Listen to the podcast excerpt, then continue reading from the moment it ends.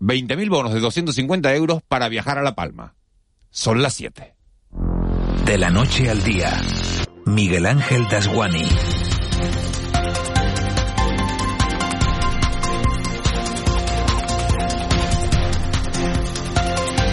¿Qué tal? Muy buenos días. En La Palma residen 85.000 personas, de las que 35.000 vivieron un infierno en el Valle de Aridane desde el 19 de septiembre hasta el día de Navidad. La erupción del volcán, aún sin nombre, de Cumbre Vieja, no solo causó destrozos materiales, sino que sumió a la isla en un aislamiento casi total, porque muchos días, seguro que lo recuerdan, la columna de ceniza cruzaba la cumbre, sobrevolaba Villa de Mazo y los aviones no podían operar para evitar riesgos innecesarios. Para tratar de compensar ahora todas esas pérdidas, el gobierno de Canarias y el gobierno de España han decidido poner en marcha el prometido plan La Palma Renace. 20.000 bonos de 250 euros que deben ir a parar a esos negocios que lo han pasado mal.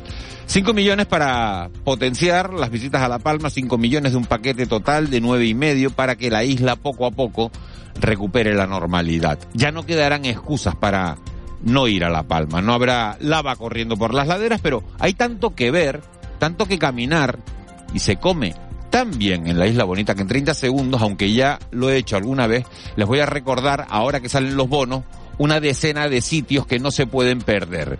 El Roque de los Muchachos, la Caldera de Taburiente, los balcones de la Avenida Marítima en pleno Santa Cruz, el Bosque de los Tilos, el Cubo de la Galga.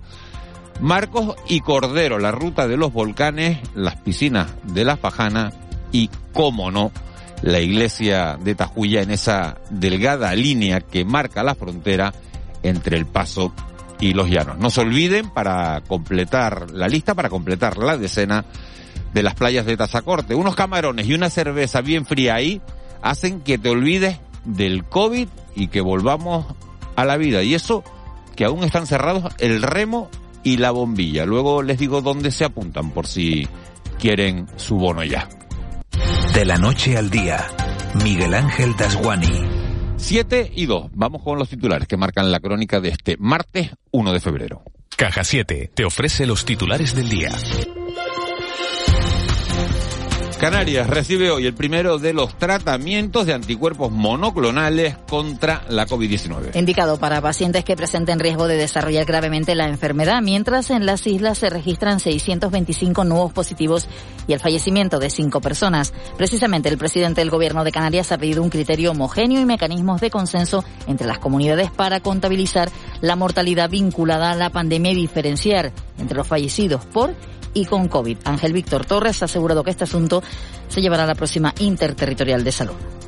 Debate sobre fallecido con o fallecido por COVID. Y espero que esto se pueda regular, porque ahí están, ustedes lo pueden comprobar. Si tenemos una incidencia de hospitalización en un número determinado, eso lleva consigo un reflejo posterior de personas que van en UCI o personas que pueden fallecer. no hay lógica si Canarias tiene un 24, ha tenido un 24% de UCI, por ejemplo, y otras comunidades un 43% que nosotros tengamos más fallecidos. El Pleno del Congreso votará hoy el decreto ley que contempla la obligatoriedad del uso de las mascarillas en el exterior. Se presenta el plan La Palma Renace. Este plan cuenta con tres grandes actuaciones, entre las que se encuentra una línea de ayudas a la conectividad aérea, dos campañas promocionales y un programa de bono turístico, una gran oportunidad económica para la isla, según la consejera de Turismo del Gobierno de Canarias, Yaisa Castilla que nada más y nada menos cuenta con un montante total de 9,5 millones de euros cofinanciado con el gobierno central y que esta es una cantidad sin precedentes y que pretendemos que, pues, al fin y al cabo, la isla de La Palma recupere esa prosperidad y se reactive esos flujos turísticos que se han visto mermados, pues bueno, por todo lo que hemos vivido. La Palma que cambia hoy a semáforo amarillo, con esto quiere decir que la emergencia del volcán pasa a nivel 1 y la dirección es asumida por el Cabildo Insular. Y estos días se producen negociaciones a contrarreloj porque la reforma laboral aprobada por el gobierno llega este jueves al Congreso de los Diputados para su convalidación. Partidos como Esquerra Republicana, PNV y Bildu piden cambios en ese texto que el gobierno no está dispuesto a asumir porque ya se comprometió en su día con los sindicatos y empresarios a no cambiarlo. Desde UGT en Canarias consideran una falta de responsabilidad total que algún grupo político no pueda apoyar la mejora de la situación laboral de los trabajadores y trabajadoras de este país. Es la sentencia que ha hecho en Canarias Radio Manuel Navarro, que es secretario general de UGT en las islas. De una reforma laboral que por primera vez es consensuada entre todos los agentes sociales y el gobierno de este país y que se utilice eh, con rédito eh, político pues por parte de eh, partidos de la derecha y extrema derecha como por partidos nacionalistas en el caso del Partido Nacionalista Vasco que considera que quiere digamos hacer por una ley más bien pues de su comunidad autónoma. Y continúa la tensión entre el Ayuntamiento de Arrecife y la delegación del gobierno a cuenta de un centro de inmigrantes. Y vamos a escuchar a dos de los protagonistas de esa tensión. Por un lado, la alcaldesa de Arrecife, Astrid Pérez, del Partido Popular, que ha advertido de que el Ministerio Interior solo tiene dos opciones con el centro de acogidas temporal de extranjeros que ha construido en la ciudad, según asegura, sin licencia municipal o derribar, derribarlo e irse a otro sitio o empezar de cero o un nuevo expediente para intentar legalizarlo y ha añadido que Arrecife no se va a convertir en otro Arguineguín. Y por otro lado, el delegado del Gobierno en Canarias, Anselmo Pestana, que ha calificado de demagogia lo que está haciendo el Ayuntamiento de Arrecife. ¿Qué me pide? ¿Que prevarique? ¿El delegado del Gobierno me pide que dicte una resolución en contra de, de informes técnicos desfavorables? ¿Eso es lo que me pide? Pero usted que no se atreven. No se atreven en la, en la avenida Naga. No se atreven en el Parque Romano en la, supercomisaría sí se atreven en Arrecife. ¿Por qué? La inmigración en, muchas ocasiones es utilizada eh, de forma demagógica y bueno, pues en este caso yo lo que desearía es que ese centro se pudiera abrir y mejorar sustancialmente las condiciones de atención a los migrantes en esas primeras 72 horas. Ese es un objetivo que se ha planteado el Ministerio Interior y espero que podamos cumplirlo cuanto antes. Y sigue siendo noticia esa posible comisión de investigación sobre los presuntos abusos sexuales a menores dentro de la Iglesia. Hoy podría superar el primer paso en el Congreso, donde la mesa admitirá trámite la solicitud y la Junta de Portavoces podrá decidir en qué pleno puede debatirse la creación de esta comisión de investigación que ha de ser ratificada por el Pleno del Congreso. Los letrados de la Cámara Baja no han emitido ningún informe desfavorable y propondrán admitirla a trámite. Te presentamos En Plan Fácil, nuestra manera de hacerte la vida más fácil. Abre tu cuenta y disfruta de todo un mundo de ventajas. Da el salto a Caja 7. Porque somos la Caja de Canarias.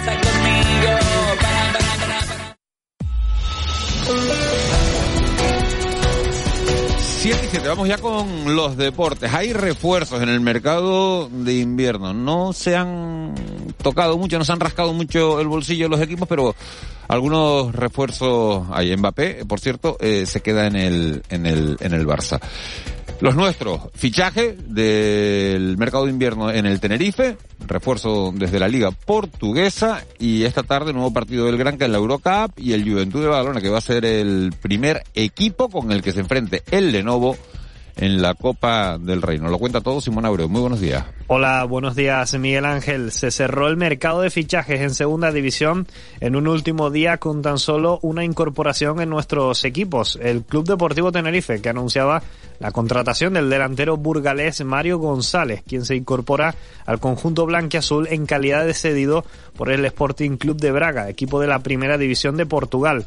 Delantero de 25 años y formado en las categorías inferiores del Villarreal, que regresa a España después de completar dos temporadas y media en el extranjero y con la máxima ilusión en esta nueva etapa en el Club Deportivo Tenerife. Pues se ha solucionado todo de la mejor forma y, bueno, deseando llegar a la isla y, y como tú dices, eh, hacerlo en Tenerife, que es un club importante y del que tengo buenas referencias y, bueno, pues deseando ponerme a la camiseta y, empezar a, trabajar duro para conseguir el objetivo común de la isla. Mario González que llegará en la jornada de hoy a la isla para pasar el reconocimiento médico y será mañana cuando se sume a los entrenamientos del conjunto de Luis Miguel Ramis, que además anunciaba que el canterano Javi Alonso pasará a tener ficha de futbolista profesional. Llamativo el último día de mercado para la Unión Deportiva Las Palmas, que finalmente no lograba concretar ninguna salida de futbolistas que no contaban, como era el caso de Unai Veiga o Michael Mesa. El conjunto amarillo, por lo tanto, no podrá de momento hacer ficha profesional a jugadores como Alberto Moleiro y Sergi Cardona. En baloncesto, el Lenovo Tenerife ya conoce a su rival de los cuartos de final de la Copa del Rey. El conjunto aurinegro se medirá el Juventud de Badalona el próximo 17 de febrero en un torneo del CAO que se disputa en Granada. Y esta tarde juega el Club Baloncesto Gran Canaria en una nueva jornada de la Eurocup. El conjunto claretiano recibe a las 8 al Valencia Basket en el Gran Canaria Arena, en un encuentro que les contaremos en Todo Goles Radio. Dije yo que Mbappé se quedaba en el Barça, es Dembélé el que se queda, lógicamente, en, en el Barça. Las ganas del Barça que, que, tener, tal y como está la liga, tener a, a, Mbappé. Vamos con la previsión del tiempo. Edgar Cedrés, buenos días de nuevo. Buenos días, Miguel Ángel. ¿Qué nos ponemos para salir a la calle hoy? Pues en principio podríamos salir un poquito menos abrigados, aún así sigue siendo fresco hasta la de la mañana como decimos, las temperaturas no son tan frías como en jornadas anteriores, han subido los valores mínimos. A esta hora, por ejemplo, los termómetros marcan 17 grados en Santa Cruz de Tenerife, ya superan incluso los 20 grados en algunos puntos de las Palmas de Gran Canaria y esas temperaturas tampoco son tan frescas en los pueblos del interior. En general, hoy tendremos una jornada de tiempo variable marcada por la nubosidad de tipo alto, no veremos el cielo azul por esa nubosidad de tipo alto y también seguirá la presencia de calima, en general en cantidad variable, no será tan densa como en días anteriores. Esa nubosidad pues no se descarta que llegue también intervalos de nubosidad de tipo medio durante la segunda mitad de la jornada y nos puedan dejar algunas gotas, tipo sur, tipo goterón, sobre todo en las islas de mayor relieve durante la tarde, como decimos. Y no se descarta que antes de medianoche esas precipitaciones puedan ser algo más persistentes o en forma de chubasco en la isla de La Palma y del Hierro. Las temperaturas, como decimos, pues son más frescas, más cálidas a esta hora de la mañana. Las máximas hoy general se moverán entre los 23 y algo más de 25 grados en la costa, serán temperaturas agradables y el viento es de dirección variable, sopla de componente este en las islas más orientales, más intensos, como en días anteriores en el interior y el oeste de Lanzarote y de Fuerteventura. Ese viento en medianas y zonas altas es de componente sur, el más intenso en las cumbres de la isla de Tenerife y en el mar, con situación tranquila debido a esa ausencia de viento, salvo en las costas del norte y del oeste de Lanzarote y de Fuerteventura, donde predomina la marejada con áreas de fuerte marejada. Bueno, pues bien, ¿no? Sí, en principio jornada tranquila a la espera de que lleguen esas precipitaciones durante la tarde. En general hoy serán débiles y dispersas, como decimos, algunas gotas, estas de tipo sur, estas que caen en forma de goterón, que seguramente hoy vendrán acompañadas de tierra. Habrá que ver si ya de cara a mañana se cumplen esos modelos y podrá llover algo más, especialmente en la isla del Hierro y de La Palma. Bueno, pues es verdad que la, la semana pasada tuvimos lluvia, pero supo a poco, a ver si, a ver si esta semana también conseguimos que que llueva, que llueva un poco más. Edgar, muchas gracias. Sobre las 8 menos 10 te vemos en la tele, ¿no? Sí, así en un ratito. En un ratito. Gracias. Un saludo. Hasta mañana. 7 y 12. Nos vamos hasta la sala operativa del 112. Ahí está Lourdes Jorge. Lourdes, buenos días. Hola, buenos días. ¿Cómo han transcurrido las últimas horas? Lo más destacado ha sido que el personal del Servicio de Urgencias Canario ha atendido a dos afectados por intoxicación por humo tras dos incendios que se originaron, el primero de ellos en una carpintería en Lomo La Francia, en el municipio Gran Canario de Telde, y el segundo en una vivienda en la calle Pepe el Carretero, en el municipio de, de Tuineje, en la zona de Gran Tarajal. En el primer incendio resultó afectado un varón de 43 años que fue trasladado al hospital Universitario Insular de Gran Canaria, mientras que en el segundo eh, se atendió a una mujer de 23 años que fue trasladada al Hospital General de Fuerteventura. Por otro lado, también tenemos que informar que anoche Salvamento Marítimo trasladaba al muelle de Arguinellín a 39 personas, entre ellas cuatro mujeres de origen magrebí, de una patera que fue interceptada por la tarde a 11 millas al sureste de Gran Canaria.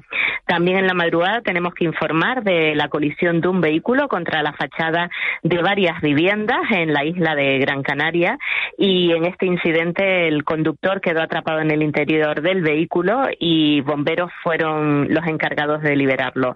Se trata de un varón de 45 años de edad que presentaba un traumatismo craneal de carácter moderado y que fue trasladado también al Hospital Universitario Insular de Gran Canaria. Vaya, pues ha sido movidita, ¿no? Las últimas horas. Sí. Sí, sí, la, y en estos momentos además estamos a la espera de conocer el desenlace de otro incidente. La alerta llegaba a las 6 y 11 minutos de esta mañana y se trata de la caída de un ciclista en la calle Real del Castillo, en Las Palmas de Gran Canaria. En estos momentos el personal de la medicalizada sigue asistiendo al, afectado. Al parecer, según la información que nos llega, se encuentra inconsciente y estamos a la espera de conocer finalmente cuál es el, el estado de, de esta persona. Vale, pues lo que decíamos, una mañana completa con patera, con llegada de, de, patera, con 39 personas, dos intoxicados por humo, uno en Telde, el otro en, en la isla de Fuerteventura, la colisión eh, de un vehículo contra una fachada y ahora este, este ciclista que permanece en estado inconsciente. Muchísimas gracias. Gracias a ustedes. Buen día. Igualmente. Siete y cuarto. El contrapunto.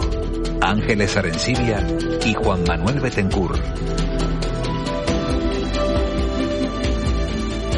Juan Manuel Betancourt, buenos días. Eh, Juan Manuel Betancourt, buenos días. Juan ¿tienes, a ver si tienes el micrófono abierto. Hola, buenos días. No lo tienes abierto. A ver si le abrimos el micrófono a Juan Manuel Betancourt, para, por lo menos para oírlo, ya que viene, ¿no? A ver, Juanma. Hola, buenos días, ¿qué tal? Sí, bueno, un poquito, parece que un poquito mejor. Ángeles Arencibia, buenos Hola, días. Hola, buenos días. Aquí se te oye con potencia, nítida y clara. A ver si, Hombre, a ver si. sí, hay mucha diferencia. Hay mucha Eh. diferencia. Ahora, ahora recuperamos a Juan Manuel Betancourt. Ahora lo...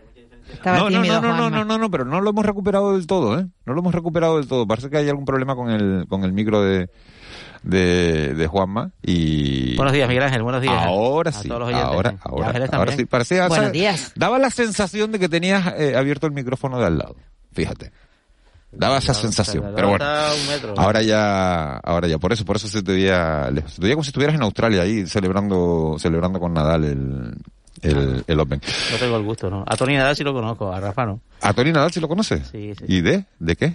De una conferencia que dio en Tenerife, eh, y, y luego incluso lo- hicimos una excursión y tal. Bueno, sí, tuvimos bastante oportunidad de charlar y, y, fue muy gracioso. Hubo, hubo episodios muy divertidos. ¿no? El único que llama a Rafael, a Rafa, ¿no? Todos los demás nos llamamos Rafael, dice. Rafael. Rafael lo llama. Rafael, sí, Bueno. dice siempre. Eh, volvemos a, a nuestra triste realidad después de después de, de ese gran triunfo de Rafa Nadal de ayer. Todo el país hablaba de, de ese triunfo y nuestra realidad nos lleva a hablar de.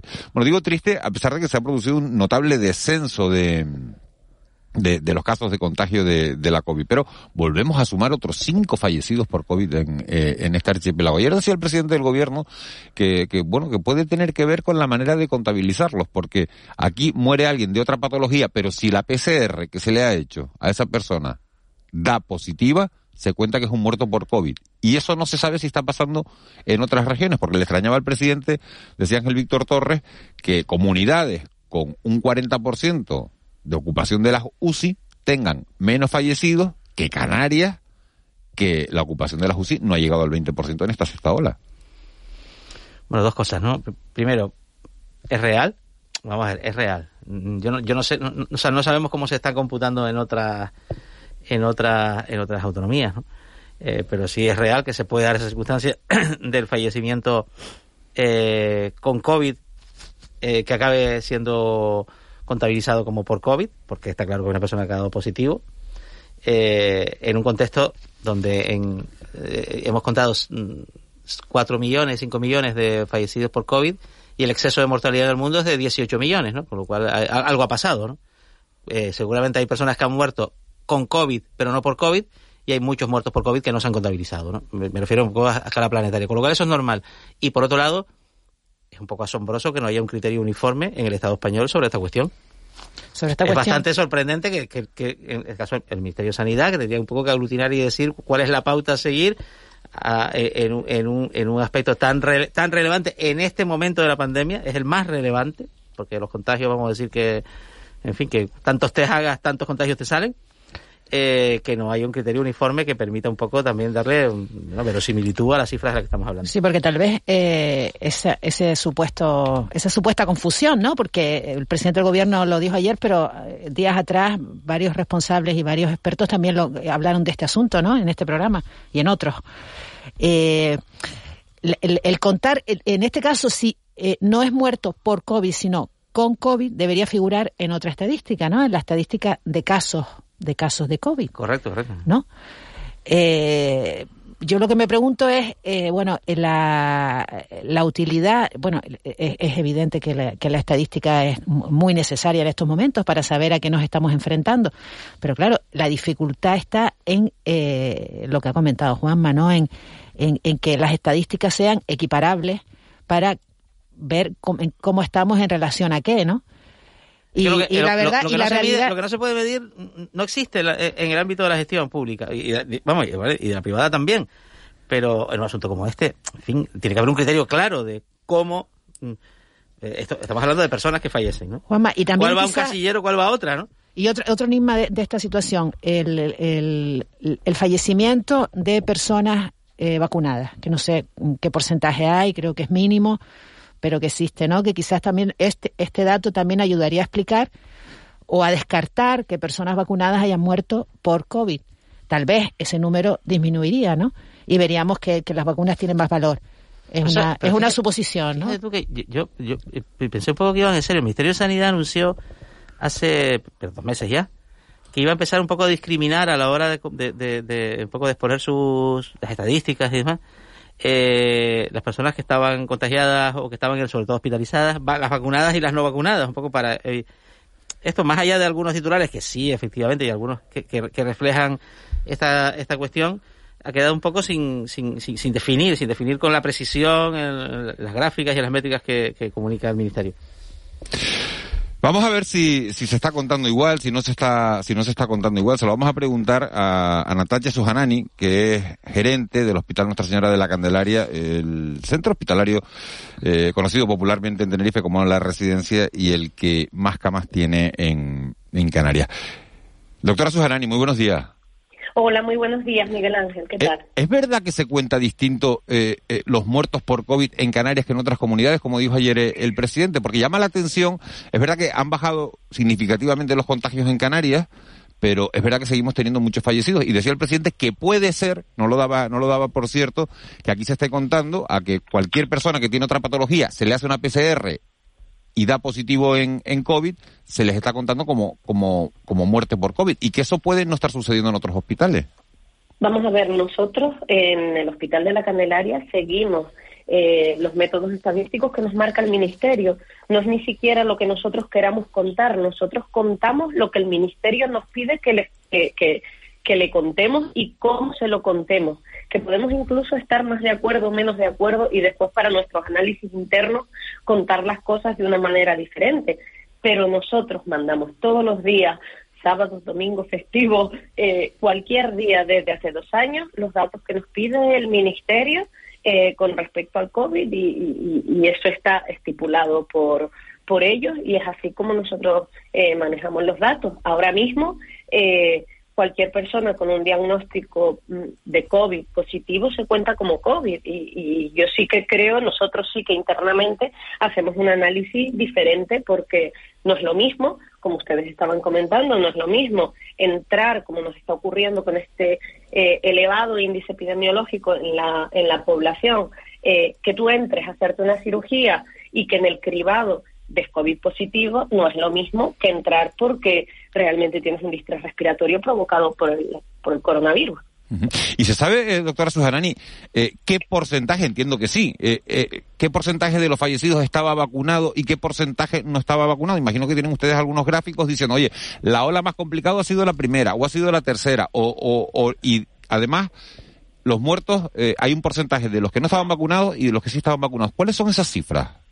Mira, eh, lo que está claro y lo podemos ver en el análisis de los fallecidos es que hay una diferencia eh, tremendamente significativa, tremendamente significativa eh, en las olas que han ocurrido antes de la vacuna y las olas que han ocurrido después de la vacuna en el número de fallecidos por día. O sea, es una cuestión eh, tremenda que, que cualquiera que ni siquiera eh, sepa de manejar datos, eh, si me pones hasta mi pobre abuela que no sabía leer y escribir, ve ese gráfico y se da cuenta de la diferencia.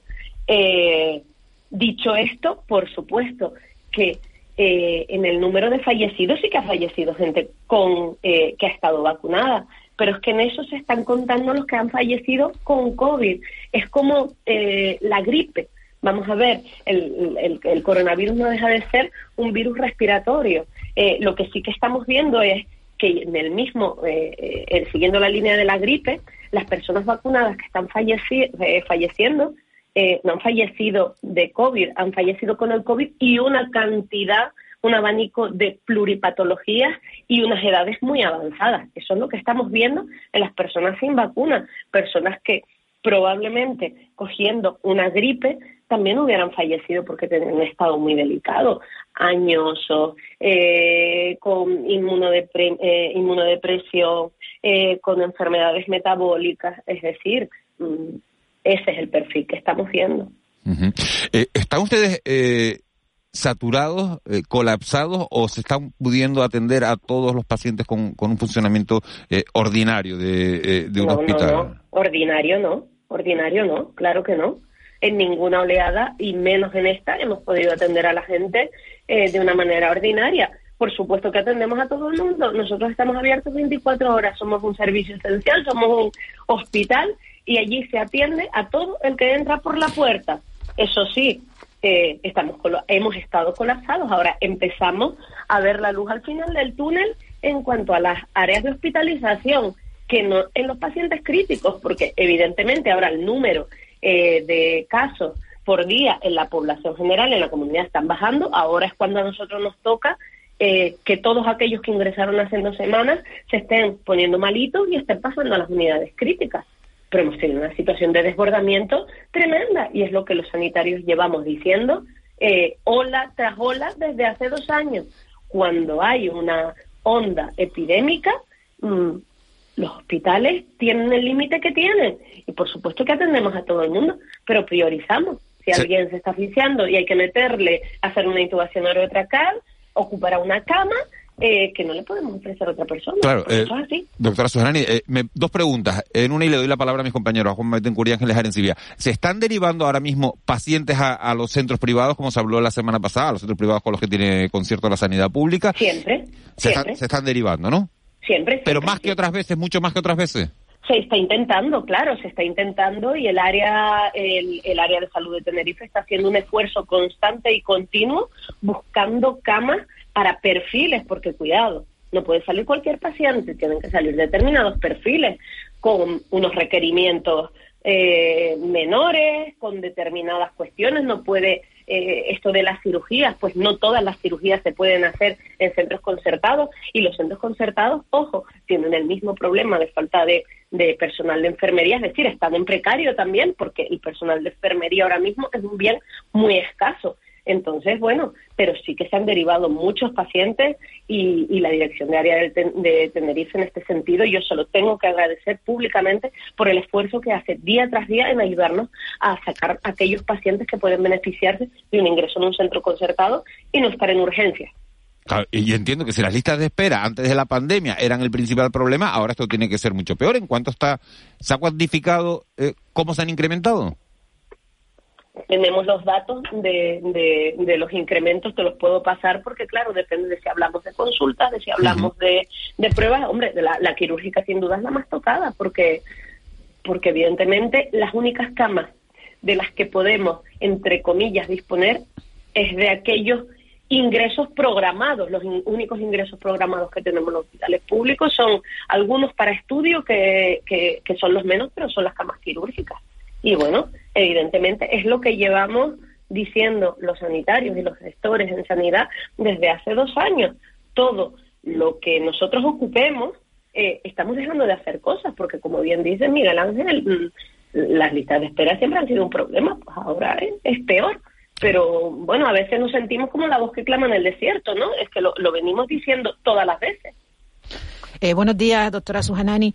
Eh, usted ha dicho que, que, ahora empieza a ver la luz al, eh, al, final del túnel en las plantas de hospitalización. ¿Esto quiere decir, esta es la prueba evidente o la prueba más clara de que realmente la, la ola eh, va en descenso? Nosotros creemos, creemos que sí, creemos Ajá. que sí. Y también ha dicho que, eh, que bueno, que ahora el, el, los pacientes que ingresaron hace un, un par de semanas, eh, ahora eh, el problema se, se plantea en las unidades de cuidados in, intensivos. Sí. Eh, ¿Y qué espera que ocurra? O sea, que, que ¿para qué tienen que prepararse realmente? Bueno, ya, ya, estamos, ya estamos preparados, estamos, eh, tenemos una UCI extendida, eh, nuestra, nuestra UCI está, está a, a llena, eh, tiene algunas camas libres que siempre van quedando de un día a otro por, por los traslados, pero, pero nuestra unidad de cuidados intensivos está a tope de ocupación, tenemos pacientes y tenemos pacientes críticos eh, ocupando otros lugares, la REA, eh, que es el área de reanimación postquirúrgica, eh, que está preparado para, son, son camas eh, para atender cuidados críticos, pues estamos atendiendo a los pacientes de eh, que serían propiamente de, de, una unidad de cuidados intensivos. Allí los tenemos y tenemos los tres quirófanos abiertos, preparados eh, para atender y albergar a 10 pacientes que puedan necesitar cuidados críticos. ¿Y, será suficiente, doctora? Eh, doctora Sujanari, buenos días. Hay una controversia en el Hospital Insular de, Gran Canaria sobre la, función que deben desempeñar los médicos, en este caso los cirujanos, personal especializado, cuando se les pide que vaya a, urgencias. Yo no sé si esta situación de, tener que utilizar el personal, los recursos disponibles de esta manera se ha dado la Candelaria o no. De todas maneras, sí ha visto una reflexión sobre eh, usted es psiquiatra, eh, a usted la ponen en urgencias y, diría, ay, yo no sé qué hacer. Mira, pues si a mí me ponen en urgencias y no sé qué hacer, tengo un problema. Evidentemente yo no voy a poder hacer determinadas maniobras. A mí no me deben poner en cuarto de paro, porque, eh, mm, bueno, pues evidentemente con mi, con mi quehacer diario profesional hay cosas que he dejado atrás, pero yo puedo recepcionar un paciente yo puedo recepcionar un paciente, yo puedo hacerle la historia clínica y yo puedo pedirle las pruebas complementarias y puedo tocarle la barriga. Yo creo que si estamos en una situación de crisis, todos los hospitales, todos los hospitales, incluido el mío, hemos tenido personal de otras especialidades, incluidas las cirugías, haciendo labores de COVID.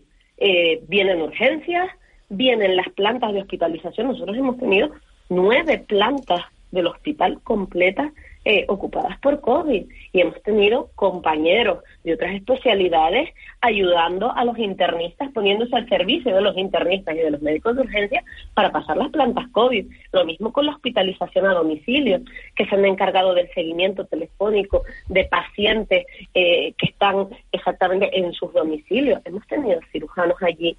La verdad es que no hemos tenido problemas porque todo el mundo ha colaborado. No hemos tenido eh, que llegara a otros extremos. Pero vamos, esta práctica que ha ocurrido en el hospital insular, que está ocurriendo, es, algo que ocurre en todos los hospitales. Hay coordinación entre los, entre los grandes hospitales públicos canarios, hay coordinación. Digo, las, gerencias un poco comparten experiencias, posibles respuestas.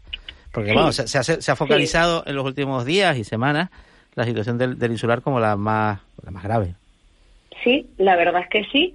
Eh, yo le mando un saludo y, todo nuestro apoyo a mi compañera Alejandra y al equipo de, del Insular. Yo creo que nos ha tocado un tiempo muy difícil, muy, muy difícil de gestionar, en la que hagamos lo que hagamos, nunca va a ser eh, la respuesta óptima ni una respuesta de excelencia, pero es que, como he dicho en, muchas ocasiones, eh, nosotros hemos estado haciendo medicina muy parecida a la medicina de guerra. Doctora, eh, hoy se vota en el Congreso la convalidación del decreto que, obliga a llevar la mascarilla en, exteriores. Y este decreto también incluía la posibilidad de contratar a sanitarios jubilados, que creo que se extiende un año, y la posibilidad de contratar a, médicos titulados fuera de la Unión Europea.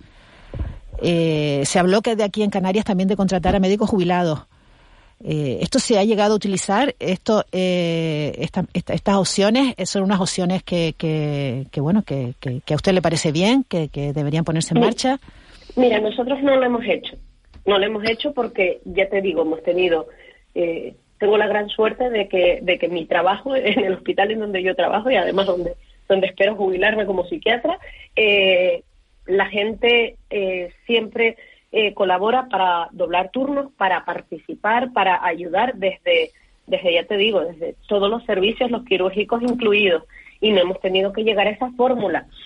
Eh, yo creo que hay que tener todas las opciones listas eh, por lo que pueda pasar, porque está claro que, que, bueno que se puede dar una situación en la que en la que tengamos que atender a los enfermos. Y no todos los jubilados son iguales. Eh, no es lo mismo, y, perdona aquí que, que, sea un poco más informal, no es lo mismo los jubilados cuando se jubiló mi abuelo que los jubilados que hay ahora, que están todos en forma. Me refiero que hay una gran diferencia entre, entre cómo se llevan las edades en este momento, ¿no? Entonces yo creo que hay gente muy válida que está dispuesta a, a dar este paso. Eh, yo creo que tiene que ser una, una última opción porque está claro que también es verdad que a más años hay más riesgos en caso de un eventual contagio. Mm, bueno, yo creo que es una vía que hay que tener abierta, aunque nosotros todavía, eh, y toco madera y espero que no sea necesario, eh, no la hemos tenido que utilizar. Señora Susanani, eh, una, última cuestión. El otro día dijo en estos micrófonos el director del Servicio Canario de la Salud, Conrado Domínguez, que una cama en cualquier planta de, de hospital cuesta unos 300 euros al día. Ayer leía que, que 500, 700, dependiendo del caso, que un una cama en la UCI son 1.900 euros al día y que hay gente que se pasa en, en los hospitales meses porque no tiene dónde ir. Usted tiene Sí. casos así en la Candelaria. ¿Cuánto tiempo puede estar una persona que no que ya no necesita cuidados porque entendemos que se ha curado ocupando una cama? Bueno, nosotros tenemos casos de hasta cuatro años, ¿eh? ¿Cuatro años viviendo en el hospital? Sí, sí, sí, sí. O- perdona, dos años, dos años. Me, me, me corrige aquí mi compañera. Bueno, dos años, pero dos, Eh, años. dos, sí, a- dos sí. años viviendo en un hospital. Sí, tenemos personas que llevan dos años viviendo en, en nuestro Y que, hospital. y que Algunas porque no tienen dónde irse, algunas otras esperando resolución resolución judicial porque simplemente no quieren irse. Eso lo tenemos y estamos esperando por porque el juzgado dirima que efectivamente podemos eh, decirle a esa persona que abandone el hospital. Pero ¿y esto, esto pasa solo en la Candelaria o pasa en más hospitales en Canarias? Dos, No, es que me no, está hablando pasa- de, doctora, está hablando de los- dos, dos años. Hay- tenemos casos de dos años, tenemos casos de meses. Ahora con el COVID se ha visto todavía más porque, bueno, pues, pues porque muchas personas eh, dejan allí a su persona mayor, dicen que no pueden hacerse cargo del aislamiento en domicilio y aunque esa persona no tiene ningún criterio para estar en el hospital, nos la ponen en el servicio de urgencia. Esto pasa. Hay que ver las circunstancias de cada uno. Tampoco es cuestión de criminalizar a esta familia. No, no, siempre no, no, digo. no, digo si no Es pueden ser derivados, no, digo, digo, doctora, si no pueden ser derivados a un centro sociosanitario, más que a ocupar una cama de un hospital, que entiendo que es donde deberían estar. Eh, sí, eh, pero bueno, tenemos, yo creo que esa es, y, y ahí no entro en mis competencias, pero creo que es una gran asignatura pendiente el, el, el tema de los centros sociosanitarios, que hay muchísima dificultad para dar salida, no solo a la gente que está en los hospitales, sino a la gente que también está en su casa, porque hay gente viviendo en situaciones eh, muy, muy, muy precarias que necesitan un centro, que necesitan un centro, y que evidentemente, pues, pues ya sabemos cómo va el tema de la dependencia, cómo va el tema de, de estos recursos, y, y bueno, yo creo que es una asignatura pendiente porque efectivamente se colapsan los hospitales o se ocupan un número de camas tremendo. Ayer también se lo, se lo achacaban a mi compañera del streaming en un comunicado. Todos los hospitales de Canarias desde hace años y años y años tenemos un, un remanente de pacientes eh, sociosanitarios que ni siquiera son pacientes, que son altas administrativas, que no se van. Pues habrá que, habrá que arreglarlo, a ver cómo, cómo, cómo, cómo se arregla esta situación. Natacha Sujanani, directora gerente del Hospital Universitario Nuestra Señora de la Candelaria. Muchísimas gracias por habernos atendido esta mañana, por haber hablado tan claro y por habernos contado tantas cosas. Muchísimas gracias a ustedes por, darnos voz. Mucha suerte. Venga. Siete, siete y treinta y siete. Fíjense cómo está la sanidad. Hasta dos años se puede pasar una persona al precio que está la cama, que son 300, 500 euros, 700 euros. Y bueno, un hotel de cinco estrellas, imagínense, cuesta 200 euros la noche. Pues hagan ustedes la, la comparación de gente que por no tener dónde ir, porque no se quedan alegremente tampoco, ¿no? Es, es decir, porque el sistema no le no les da salida, porque como decía la doctora Sujanani, tampoco se puede criminalizar a, Y no es a vida, esa- Miguel Ángel, Claro, no no, es vida estar paseando por un pasillo, que tu vida sea pasear por un pasillo de un hospital. Vamos con... Seguimos, dime Juanma. No, no, que cómo está la sociedad también, que hay personas que dicen, yo no me voy a coger, que se quede ahí. Sí, sí, que y se quede lo, ahí. Y ni lo tempore, ¿no? Bueno, vamos a hablar con, con Jonay Morales Artiles, que es el presidente de Asaca Canarias, eh, bueno, eh, para hablar de, de la situación de, de los hospitales, de los hospitales canarios, de la situación que se ha vivido en el hospital insular, en el complejo insular de, de, de Gran Canaria. Los profesionales del hospital han firmado un documento que van a remitir a, a Sanidad y han pedido la, la dimisión de la cúpula de, del hospital. Eh, señor Morales Artiles, muy buenos días. Hola, muy buenos días. Piden ustedes la dimisión de, de la dirección de- del hospital, ¿por qué? Exacto, la dimisión no solo de la dirección del hospital, sino de todo el equipo directivo, porque esto, este problema que acusa hoy el streaming no es nuevo, es un problema crónico que se ha visto agudizado ola tras ola. Ya vamos por la sexta ola y aquí parece que nadie tiene capacidad de previsión. Esto, este equipo directivo que lleva tanto tiempo en sus cargos eh, no, no pone soluciones a, los a los problemas de los trabajadores del streaming concreto pero son todos nuestros compañeros del Servicio Canario de Salud los que francamente eh, ven que no hay capacidad de decisión y como decía ya la sexta ola, ya estamos más que mojados, ¿no? El agua nos ha pasado el cuello unas cuantas veces. Entonces, eh, disculpe, estaba aquí caminando. Eh, eh, eh, por eso es por lo que exigimos ya que se tomen medidas desde entes superiores porque ya está bien, ¿no? Ya está bien. Lo que usted, usted se refiere como chisme para que para que los oyentes hagan sepan lo que estamos hablando, estamos hablando del complejo hospitalario universitario insular materno infantil de en, Gran Canaria. De, Las Palmas de Gran Canaria. Parece que la que la gota eh, que ha colmado el vaso son unas declaraciones hechas por por la directora médica del hospital, por Mercedes Prieto a, a Televisión Canaria, eh, bueno, diciendo que los profesionales no han querido colaborar. En efecto, sí, parece mentira, ¿no? Que un cargo como el que ocupa esta señora se atreva a, decir semejantes fatujadas en público. Los compañeros, no solo estos médicos, sino todos los 30.000 trabajadores del Servicio de Salud han dado más que la talla. Es sobradamente, está sobradamente demostrado, eh, demostrado y probado que se han dejado la piel eh, cuando nos cancelaban permisos, que esa es una práctica en concreto que el CHUIMI realiza continuamente, es decir, cancelarle permisos a los compañeros, eh, haya ola o no haya ola, eh, por eso es una de las causas, unos motivos por los que exigimos el jefe de, todo el equipo directivo. Esa gerencia en concreto, en esa gerencia en concreto, los compañeros tienen que esperar seis meses para ser vistos por el servicio de preventiva, por salud laboral, es decir, si usted padece un problema de salud que le impide trabajar en determinado servicio, pues hasta dentro de seis meses no lo van a ver para darle puesto de trabajo. ¿Qué genera todo esto? Cancelarte permisos, listas de espera, no solo para los pacientes ya de por sí, sino para los propios trabajadores en el propio complejo para ser vistos, pues genera una magnitud de, de baja de incapacidad territorial de los compañeros porque no pueden trabajar, no porque no quieran, que es inadmisible, ¿no? Y como insisto, el cese que pedimos es el de todo el equipo directivo, porque esta ha sido la gota que el mal paso, pero como decimos ya, de, una sexta ola, es decir, que vamos a esperar ahora a la séptima para, para poner soluciones. No, las pedimos y las exigimos ya, que haya cambios. Hay que decir que nosotros hemos intentado hablar con la con la dirección, con la dirección con la gerencia del hospital, del complejo hospitalario eh, universitario insular materno infantil. Eh, no ha sido posible. No no esta mañana decían que no que no, no que no nos podían atender. Eh, Juan Betencuro. Eh, bueno, buenos días. medidas como cuáles. Por ejemplo, una medida que, que digamos que contribuiría un poco a, también a aliviar la tensión interna que se vive en el centro. ¿Cuáles sugieren ustedes? Más allá de la división, pues, bueno, estos señores se van.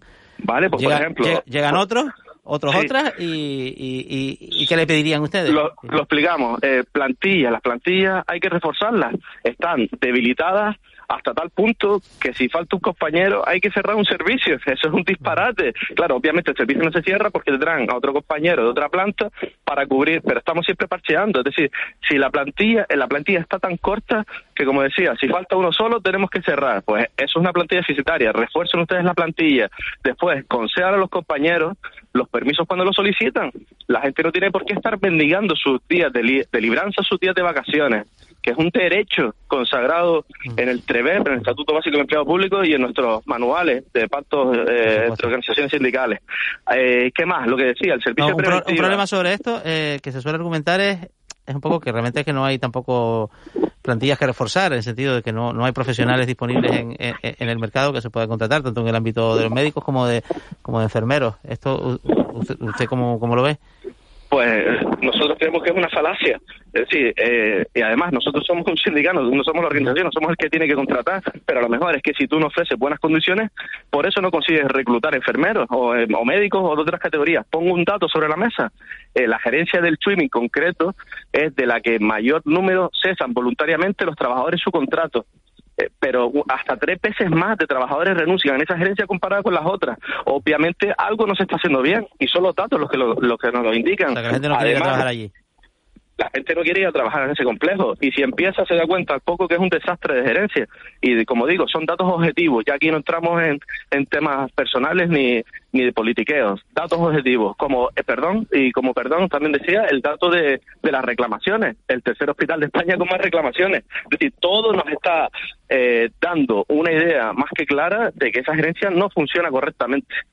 Eh, buenos días, señor Morales. El último capítulo de, del conflicto que, estamos asistiendo, de, los, de los problemas que tiene el Hospital Insular de Gran Canaria, es el relacionado con los cirujanos que la gerencia eh, quería o quiere que eh, suplan eh, los fallos que hay en las faltas de personal que tienen en urgencias.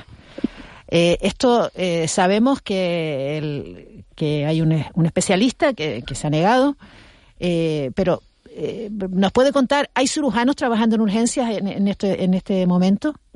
Pues hasta donde nosotros sabemos, no. Es decir, ahora sabíamos que los compañeros también estaban recogiendo firmas eh, para lo que se está hablando de exigir el cese del equipo directivo, eh, pero hasta donde nosotros sabemos, no, no hay cirujanos trabajando en urgencias porque obviamente no están cualificados y pueden ser más una sobrecarga para los que ya están quemados en ese servicio, porque usted se imagina, si usted es eh, cirujano y viene un E15, pues oye, sí, usted es médico, pero usted no ha tratado un E15 a lo mejor hace, desde hace 20 años.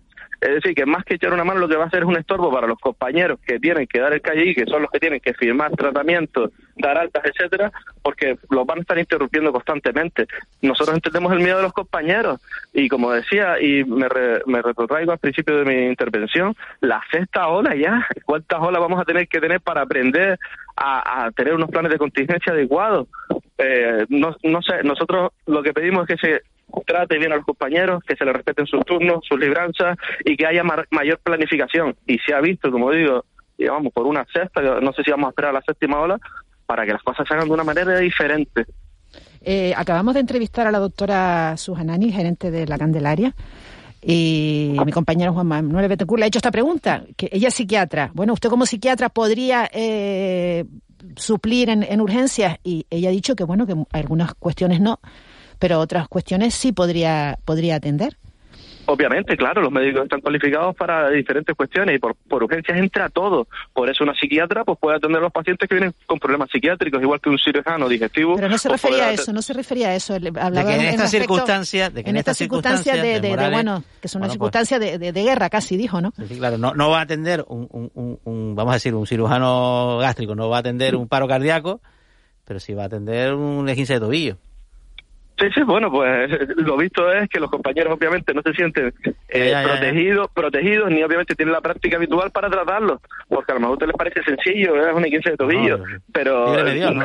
A mí no me parece nada sencillo. Pero, compañeros, pero hay que tener a los compañeros que no se sienten seguros, y es verdad, y como digo, a lo mejor la primera ola, desde luego esto no se vivió, ¿por qué? Porque estábamos viviendo una nueva pandemia, y como insisto, todos los compañeros dieron el callo, todos.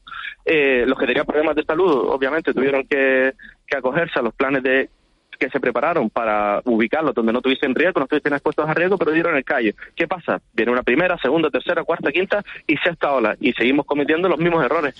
Como insisto, plantillas deficitarias. Si usted tuviese una plantilla adecuadamente dotada, no iba a tener estos problemas y además, eh, bueno, otra, otras cuestiones como, es que me repito porque es que es la tónica habitual de ese complejo y no es un problema nuevo para nosotros. Si nosotros lo venimos denunciando desde hace mucho tiempo en las redes, ahí hay unos cargos ya obsoletos eh, que llevan demasiado tiempo en el puesto y creemos que no son, bueno, no lo creemos nosotros, como digo, los datos lo demuestran, no son aptos para esos cargos. Por eso esta gota ha colmado el vaso y exigimos que se vayan.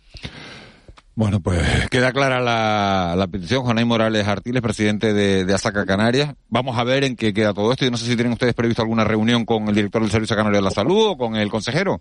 Hemos pedido, hemos solicitado una reunión con el consejero y con el presidente del gobierno de Canarias eh, para que atiendan eh, y con los datos sobre la mesa, como digo, a nosotros... ¿Cuándo la pidieron? Eh, la hemos solicitado hoy, esta mañana, por escrito, por el registro electrónico.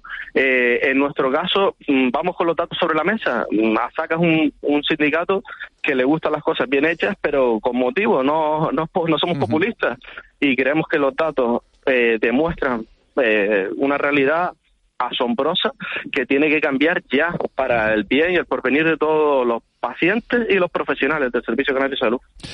Bueno, pues vamos a estar muy pendientes de, de la respuesta del gobierno a esa, a esa petición de, de reunión y, y, bueno, y estaremos muy pendientes de la situación de, del insular en, en, todos estos días.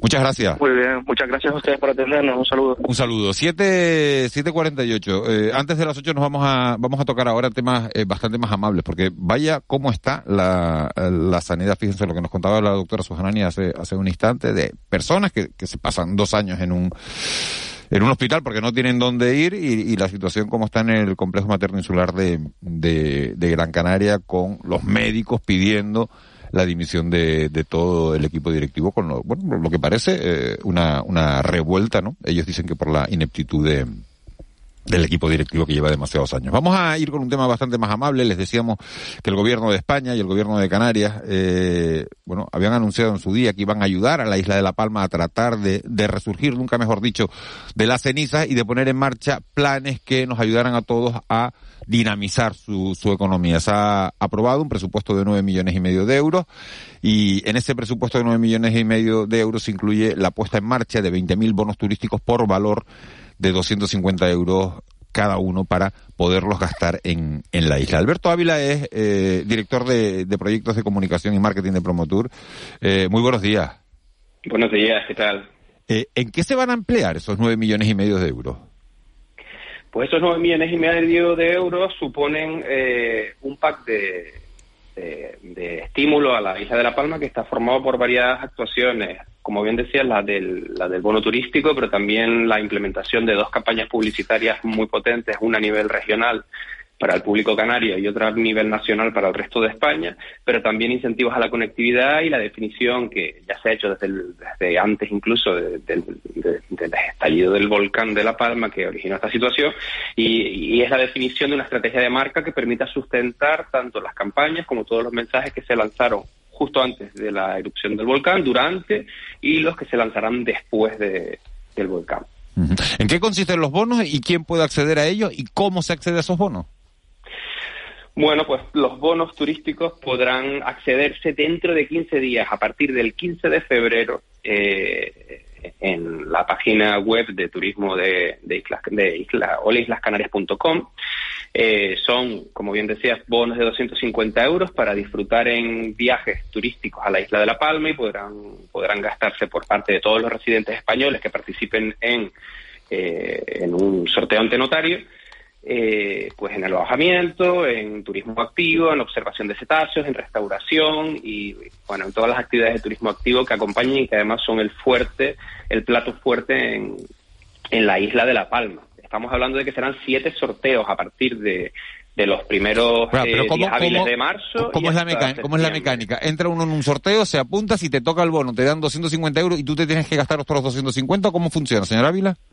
No, no habrá recarga y por tanto en esta ocasión no será como el bono Somos Afortunados, en el que estábamos acostumbrados a que había que recargar el, el mismo importe. Eh, la mecánica en este caso eh, se ha simplificado para permitir una, o para intentar facilitar una, una afluencia mayor y dado que nos dirigimos a un mercado más grande, a un, al mercado de toda España completa, por tanto hay que simplificar las mecánicas, serán 250 euros siete sorteos, eh, uno en el primer miércoles de, laborable de cada mes a partir de marzo se podrá se podrá conocer los resultados de ese sorteo. Dentro de 15 días, insisto, no tenemos ninguna prisa en ir hoy, mañana, pasado. A partir del día 15 de eh, febrero se podrá participar en, en, en, la página web que se habilite para cada uno de, esos públicos, para el canario y para el peninsular. Y además encima solamente tenemos que inscribirnos una sola vez, porque las personas que no resulten premiadas en el sorteo de un mes seguirán, digamos, en el bombo de ese sorteo hasta que se celebren los siete sorteos. ¿Vale? Entonces podrán salir en el siguiente o en el otro y así hasta septiembre. Se podrá gastar durante todo el año, pero una vez que una persona es premiada tiene cuatro meses para, para gastar. Por tanto, los que sean los, los que resulten premiados a principios de marzo tendrán todo el mes de marzo, abril, mayo y junio para poder efectuar ese gasto. La idea con esto es que podamos desestacionalizar el gasto y... Eh, o sea, que te regalan los 250 euros. Al que le toque le regalan los 250 euros y se gastan los 250 euros en La Palma. Se gasta al menos los 250 euros. En este caso siempre existe un efecto multiplicador de varias veces esa cantidad y ese es el objetivo del programa. Eh, buenos días, eh, señora Ávila. Residentes españoles, residentes canarios también, o sea, residentes de, de cualquier comunidad autónoma y de cualquier isla. Hola Ángeles, buenos días. Sí, efectivamente, cuando decimos residentes españoles nos referimos a todos, incluidos los canarios, eh, porque es verdad que el programa, una vez que una persona se inscribe, verifica automáticamente que esta persona es residente en España. Siempre hago el distingo entre los canarios y, lo, y el resto de los españoles porque hay dos mensajes de comunicación distintos para ellos. Estamos hablando de que habrá dos campañas.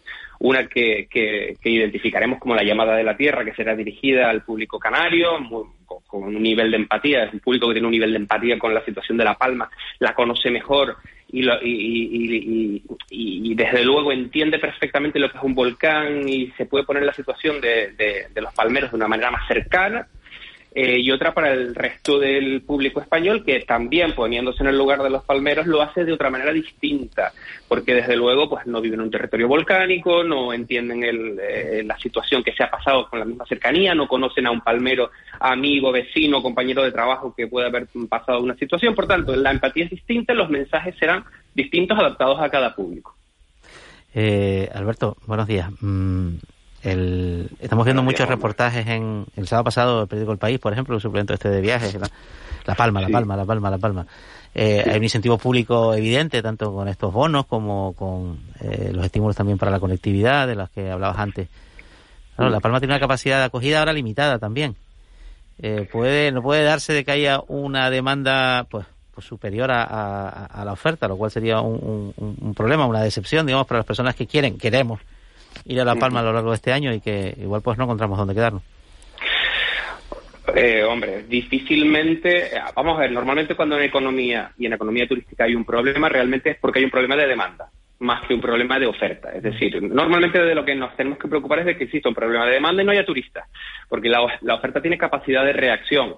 La oferta tiene capacidad de, eh, de abrir determinadas, a lo largo de un año, determinadas eh, capacidades o, o- o validarlas de otra manera o hacer ofertas concretas para que la gente viaje entre semana y no el fin de semana, que no se concentre todo en determinados meses y se hagan ofertas para que la gente viaje en mayo que se viaja mucho menos. Es decir, que hay alternativas para que la oferta sea capaz de absorber un impacto como este, pero realmente lo que nos debería preocupar es que no viniesen turistas, más que que vinieran muchos. Eh, por lo que nosotros tenemos calculado, eh, entendemos que la capacidad instalada en La Palma es capaz de absorber eh, una iniciativa como esta y, y esperamos que incluso una cifra de turismo bastante mayor.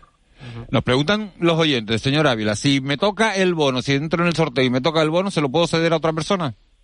No, el, el bono es nominativo y además es personal e intransferible. Como son siete sorteos, si me gano en el primero, al segundo ya no voy, ¿no? No, no, el segundo ya no vas. Una vez que una... Yo siempre pongo el ejemplo del bombo porque es muy visual y nos recuerda a la lotería de Navidad, pero es, es muy visual en el sentido de que una vez que la bola sale del bombo, sale y ya no está dentro. ¿Verdad? Pues cuando una persona es premiada y sale del cómputo de las personas que, que han participado, ya no está dentro, por tanto no puede salir en el, en el sorteo siguiente. Sin embargo, si no sale en un sorteo, sigue dentro del bombo. Por tanto, puede volver a salir en cual, puede salir, perdón, en cualquiera de los siguientes. Por tanto, no hay que apuntarse dos veces, ni tres, ni cuatro. ¿Ya están eh, las empresas que van a participar en esta, en esta, en esta promoción? A partir del día de hoy, Ángeles, eh, las empresas pueden empezar a inscribirse en, en, en este programa y, por tanto, serán las que estén habilitadas para que se haga el gasto en ellas. Como sucedió con el bono Somos Afortunados, ¿no? va a ser súper eh, familiar, porque en este sentido todas las empresas de alojamiento, restauración, cafeterías, turismo activo, observación de cetáceos, excursiones, todo este tipo de empresas podrán adherirse al programa, inscribirse en el programa para que las personas puedan usar el, el bono en ella. Alberto Ávila, director de proyectos, comunicación y marketing de Promotur. Muchísimas gracias por habernos contado todo esto, eh, por eh, bueno animar a la gente a, a, que participe en esa campaña. Hay que ayudar a, a la isla de La Palma, hay que ayudar a dinamizar su economía hay que tapar todos esos vacíos que tuvieron durante meses, durante tres meses, tres meses de, de erupción, y sin duda que esta, que esta iniciativa, bueno, pues puede ayudar a, a todo ello. Muchas gracias por no haberlo contado. Gracias por la, por la invitación. Recordemos que a partir del 15 de febrero podrán participar las personas. Sí, en la página, ¿en qué página nos metemos?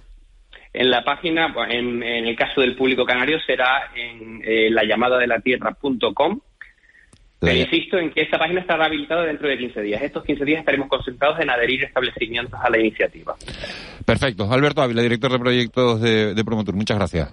Miles de gracias. Buen día, un saludo. 7.58, nos vamos a conocer la situación del tráfico en las dos capitales canarias, Las Palmas de Gran Canaria. César Martel, muy buenos días. Hola, buenos días, Miguel Ángel. ¿Cómo amanece el martes?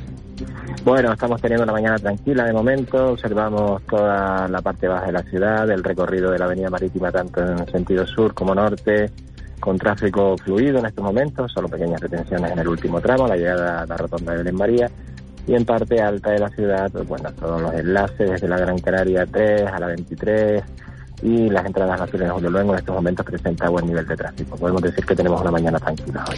Bueno, pues vamos a cruzar los dedos, a tocar madera y, de, y que siga así, César Martín. Muchísimas gracias. Adiós, buen día a todos. Buen día. En Santa Cruz de Tenerife la situación aparentemente tranquila también en la entrada de la ciudad, por lo menos en la zona de 3 de mayo. Comienza a complicarse la situación en la, en la vía de ronda. Es prácticamente la escena de todos los días y las colas enormes, retenciones importantísimas en la zona de Tacoronte y en las zonas de los Naranjeros. En Tacoronte es donde empiezan ya todos esos coches que vienen de Santa Úrsula, de la Orotava, de la Matanza, son donde se empiezan a, colapsar y se empieza a, taponar. Ya una vez pasado el aeropuerto de los Rodeos, bueno, vuelve el tráfico un poquito más fluido en la zona de, los Majuelos hasta que ya se dispersa y empieza a entrar en Santa Cruz de Tenerife con relativa tranquilidad. 759, recuerden que tienen un teléfono para ponerse en contacto con nosotros, es el 616-486-754, 616-486 754. Nosotros nos vamos a ir con Marlene Meneses con el boletín de las 8 de la mañana y a la vuelta vamos a realizar un análisis de la situación de la justicia en Canarias. Va a estar con nosotros la viceconsejera de Justicia